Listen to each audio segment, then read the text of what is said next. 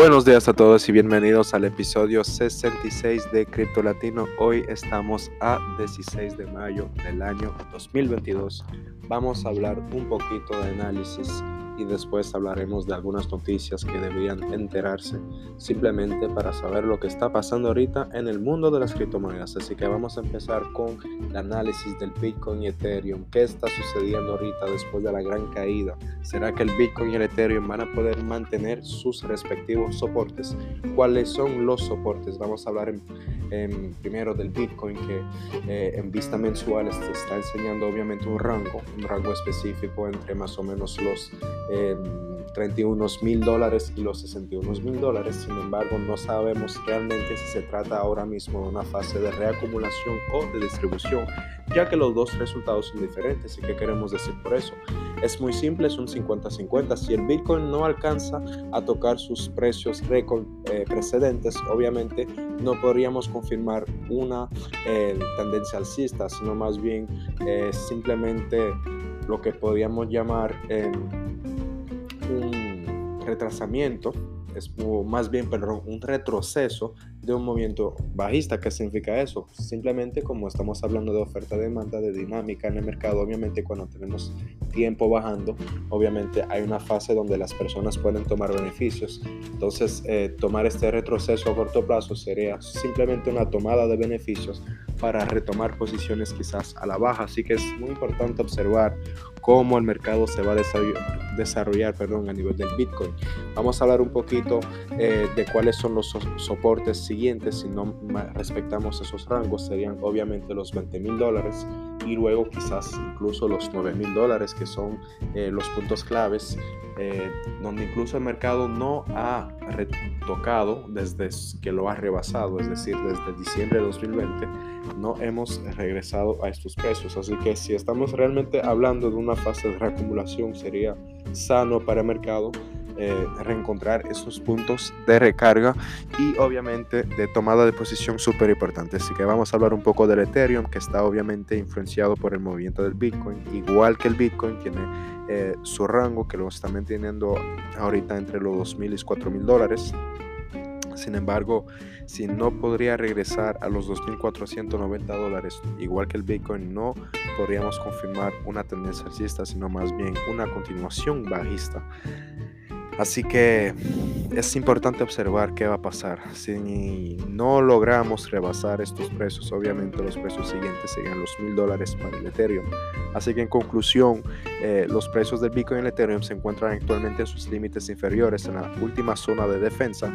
En caso de que se produzca un movimiento a la baja, tiene lugar el escenario de retroceso más profundo con objetivos mínimos de 20 mil dólares para el Bitcoin y 1.100 dólares para el Ether. Así que es bueno eh, observar y quizás esperar antes de, exponerse al mercado, simplemente para ver cómo se va a estructurar eh, el mercado ahorita. Recuerda que todo se trata de ciclos. El mercado, a pesar de que el mercado de criptomonedas, a diferencia del mercado tradicional, tiene un movimiento mucho más diferente, ya que hay un número de personas eh, que son principiantes por la mayoría, que tienen un acceso mucho más fácil que, que los activos financieros. Es importante entender que todo mercado eh, suele a lo largo a formar su estructura y su movimiento. Así que es todo para hoy a nivel de análisis. Recuerda estar simplemente al tanto de lo que va a pasar. Eh, si puedes estar mirando los precios, los gráficos, te recomiendo que tú lo mires con tiempo, con calma, para que puedas posicionarte si tienes que hacerlo. Y si puedes evitar hacerlo, pues no lo haga. A veces esperar es la mejor decisión que puedes tomar. Vamos a hablar un poquito de noticias para hoy, empezando con el Portugal, que después de mantener esa reputación de uno de los países europeos por no cobrar tasas o más bien impuestos sobre las ganancias de cripto. Ahorita está cambiando de decisión y según las personas que pretenden aplicar esta ley dicen que no es normal, que no se pueden eh, imponer impuestos a aquellos que ganan fortunas de manera muy rápida en Internet, sabiendo que están manteniendo los impuestos sobre electricidad y que no están aumentando los salarios mínimos. Entonces, obviamente, eh, se trata de un conflicto económico e interno en un país. Vamos a ver cómo va a reaccionar ahorita la población de criptomonedas. Eh, vamos a hablar un poquito también de Changpeng Zhao, que es obviamente el famoso creador de Binance, que ha decidido afirmar eh, que va a apoyar simplemente em, al proyecto Luna después de esta gran caída que pasó. Así que vamos a ver cómo pretende hacerlo.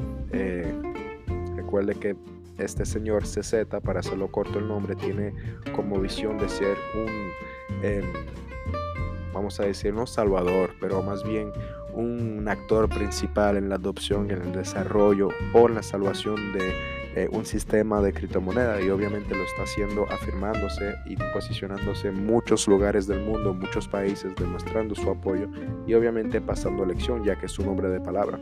Vamos a hablar de dos más noticias importantes. Spotify que ya está anunciando, eh, están haciendo un test de los tokens no fungibles, de los NFT y obviamente es para eh, los perfiles de los artistas.